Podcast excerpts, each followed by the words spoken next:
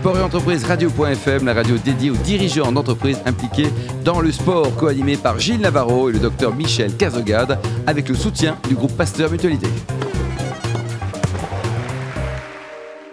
Bonjour à toutes et à tous, bienvenue à bord de Sport et Entreprise Radio.fm, la radio à 100% dédiée aux dirigeants d'entreprises impliqués dans le domaine du sport. À mes côtés, pour co-animer cette émission, le docteur Michel Cazogade, président du groupe Pasteur Mutualité. Bonjour Michel. Bonjour. Nous recevons aujourd'hui, dans les salons de l'hôtel Madrigal, Henriette Lopi Leparou, manager de Stimium, elle va nous expliquer ce que c'est, qui est une branche sport du laboratoire Biocodex. Bonjour Henriette. Bonjour. Alors, racontez-nous, Stimium, c'est quoi? Parce qu'on ne connaît pas en fait, on connaît très peu. En tout cas, ceux qui ne font pas du sport, euh, ou en tout cas au niveau, euh, ne connaissent pas très bien cette marque. Racontez-nous. Alors, c'est assez, normal de ne pas connaître très bien Stimium parce que c'est une marque qui est tout à fait récente, qui est vraiment très très jeune. Mhm. En fait, Stimium, c'est une gamme de, de, produits qui sont destinés aux sportifs. On se positionne sur le créneau de la nutriprotection.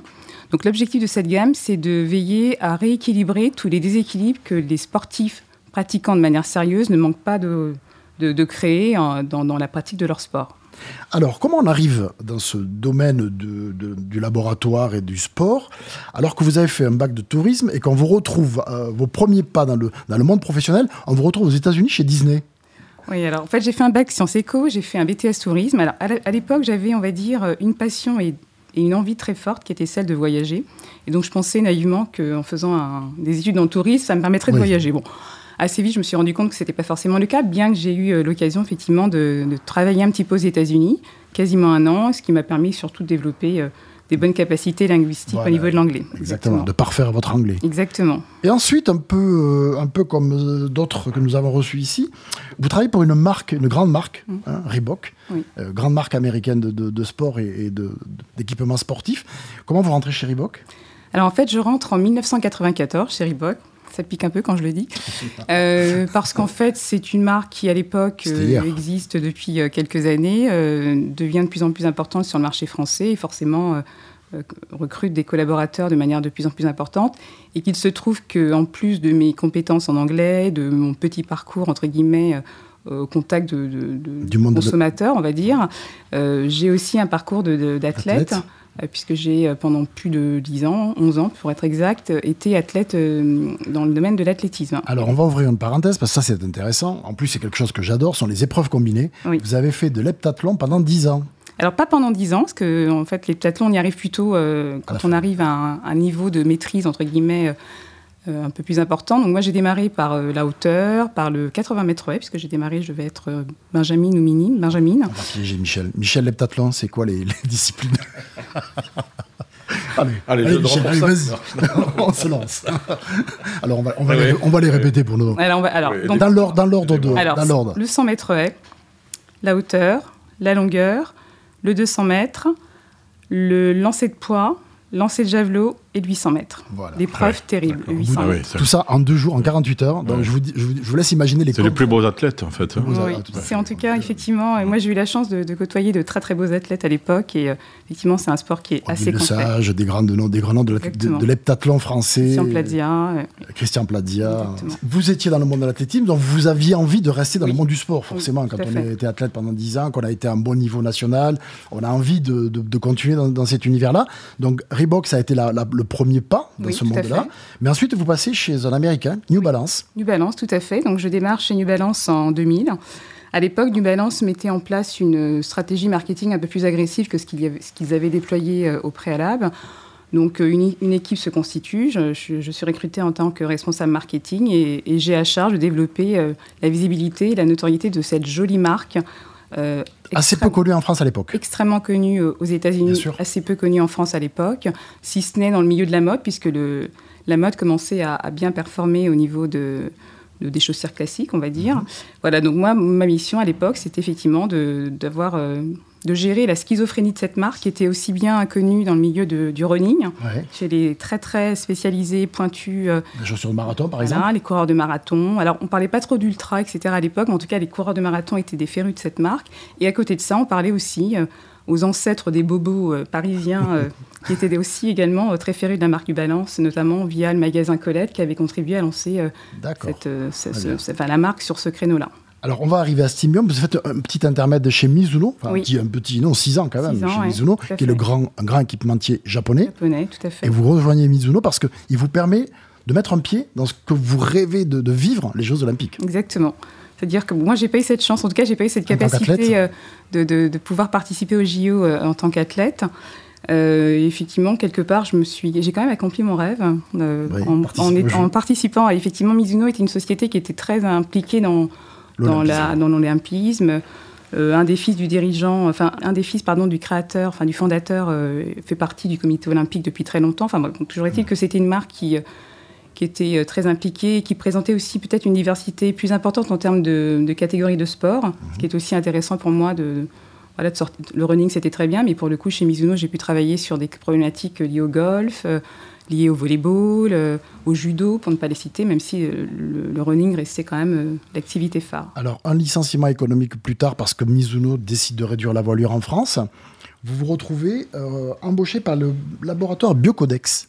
Tout à fait. quelle, idée, quelle était la leur pour embaucher une ancienne sportive qui venait du monde du sport? C'est vrai que ça peut paraître un peu surprenant. En tout cas, moi, dans mon, je ne parlerai pas de plan de carrière parce que je ne gère pas les choses comme ça, mais en tout cas, dans mon idée d'évolution un jour ou l'autre, j'avais jamais imaginé travailler pour un laboratoire euh, pharmaceutique. Et effectivement, j'ai été approchée euh, il y a donc plus de 4 ans maintenant par le laboratoire Biocodex qui avait dans son sein euh, un médicament qui était très connu par les sportifs, un médicament qui s'appelle Stimol, Stimol, que les sportifs utilisaient énormément pour la récupération. moi, je connais le sérieux du, du laboratoire Biocodex parce qu'en tant que réanimateur, en, on utilisait, nous, à une époque. Euh, donc, je pense que mes collègues, toujours, pour lorsqu'on voulait euh, redynamiser le tractus digestif sur des patients qui avaient de très grosses pertes, comme par exemple les brûlés ou les chocs septiques, euh, on réintroduisait le Saccharomyces, donc, euh, qui était produit par le laboratoire.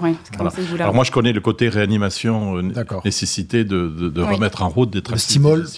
Mais je ne connais pas le stimol, je ne connais pas le côté sportif. Bah, en fait, Biocodex, c'est un, laboratoire assez ancien qui existe depuis 1953, qui fait partie de ces, de ces laboratoires encore indépendants, qui appartiennent à la famille, Une famille du, fondateur et euh, qui effectivement est très connu et très reconnu dans le milieu des probiotiques avec mmh. un médicament qui s'appelle l'ultralvure. C'est pas le seul. Aujourd'hui, d'autres produits sont venus rejoindre le labo, mais euh, celui qui est vraiment euh, fait l'historique de, de Biocodex, c'est celui-là. je connaissais. Et à côté de ça, on a, on a un autre médicament qui était très connu à l'époque, donc dont la, la, première mise en vente sur le marché date de 1974, donc qui s'appelle Stimol, dont on parlait tout à l'heure, mmh. et qui était et qui est toujours d'ailleurs extrêmement utilisé par les sportifs dans, dans, une logique de récupération en fait. Des efforts. Des récupération des Et donc, sur la base de Stimol, le, laboratoire décide de créer une gamme de produits.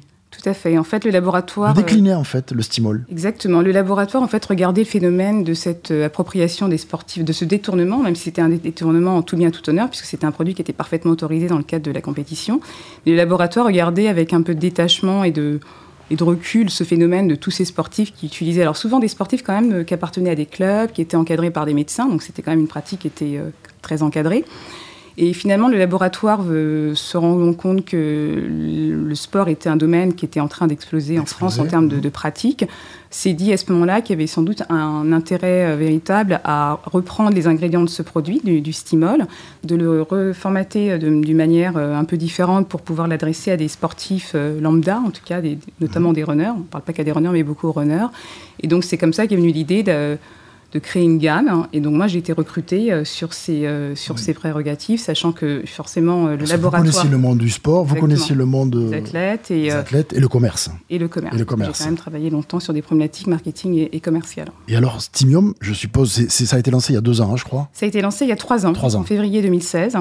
Mhm. donc c'est aujourd'hui une gamme qui compte neuf produits, j'hésite un peu parce qu'on en rajoute de manière assez régulière, dix produits même. 10 la famille s'agrandit, oui. Il y en aura 11 à la fin de l'année, d'ici la fin de l'année. Euh, ça a l'air tout bête quand on parle de 10 ou 11 produits, mais en réalité, c'est beaucoup, beaucoup de développement derrière. Euh, c'est un laboratoire qui est, comme vous le disiez tout à l'heure, extrêmement sérieux, donc très précautionneux dans la façon de, sélectionner les ingrédients, euh, les, sous-traitants. donc c'est un produit qui est fabriqué essentiellement en France. On a aussi quelques sous-traitants avec lesquels on travaille sur le bassin méditerranéen, notamment l'Espagne et l'Italie. Et euh, voilà, euh, c'est vraiment un laboratoire qui, qui attache beaucoup d'importance au sérieux et à la qualité des produits. Alors justement, quand on investit comme ça un nouveau secteur, hein, pour le laboratoire c'est un nouveau secteur, le sport, où il y a quand même des. Quand on parle de produits de récupération, de produits de, compléments alimentaires, il y a toujours cette suspicion du dopage qui est quelque part au-dessus de, de, la. Comme, comme une épée de Damoclès. Je suppose que vous avez pris toutes vos précautions avant de lancer tous ces produits sur le marché. Alors, non seulement on les a pris, on les a pris de manière euh, très, très euh, prudente, mais on continue à le faire au quotidien parce qu'en réalité, il y a une vraie démarche d'être de, parfaitement informé de ce qui peut se passer euh, sur les effets secondaires ou voir les, le fait que certains ingrédients puissent devenir un jour ou l'autre reconnus comme dopants. Donc évidemment, on fait très attention, on est très, euh, comment dire, très méthodique, très, euh, on, travaille notamment avec, avec une norme, qui, une norme qui est très connue, qui est la norme AFNOR, hein, à laquelle on s'est conformé dès le démarrage. Et enfin, c'est toujours une question que j'aime beaucoup parce qu'effectivement, il y a encore quelques années, moi, quand j'ai démarré, on parlait beaucoup de dopage. Aujourd'hui, quand on parle de Stimium, qui est quand même une jolie marque, qui est, très présente sur le milieu du running notamment, alors elle n'a pas vocation à être que dans le running, mais on a démarré par là. On est partenaire du Marathon de Paris, on a plusieurs athlètes sous contrat. Il apparaît évident pour les athlètes qu'une marque qui a euh, un tel déploiement ne pourrait pas être par ailleurs une marque euh, qui aurait des pratiques douteuses. Donc euh, la, culture en France change beaucoup sur toutes ces questions de compléments alimentaires, de nutriprotection. Et on sent vraiment qu'on arrive dans une, ère un peu différente. Michel, quand on veut investir ce monde-là, c'est un peu compliqué parce qu'il faut faire attention. Après, c'est très réglementé, hein, c'est très très suivi. Enfin, je veux dire, c'est un sujet qui est tellement euh, acute euh, que, sans arrêt, vous devez apporter la preuve qu'il n'y a pas de, qu'il y a une innocuité et, un intérêt. Et un intérêt. Et un intérêt.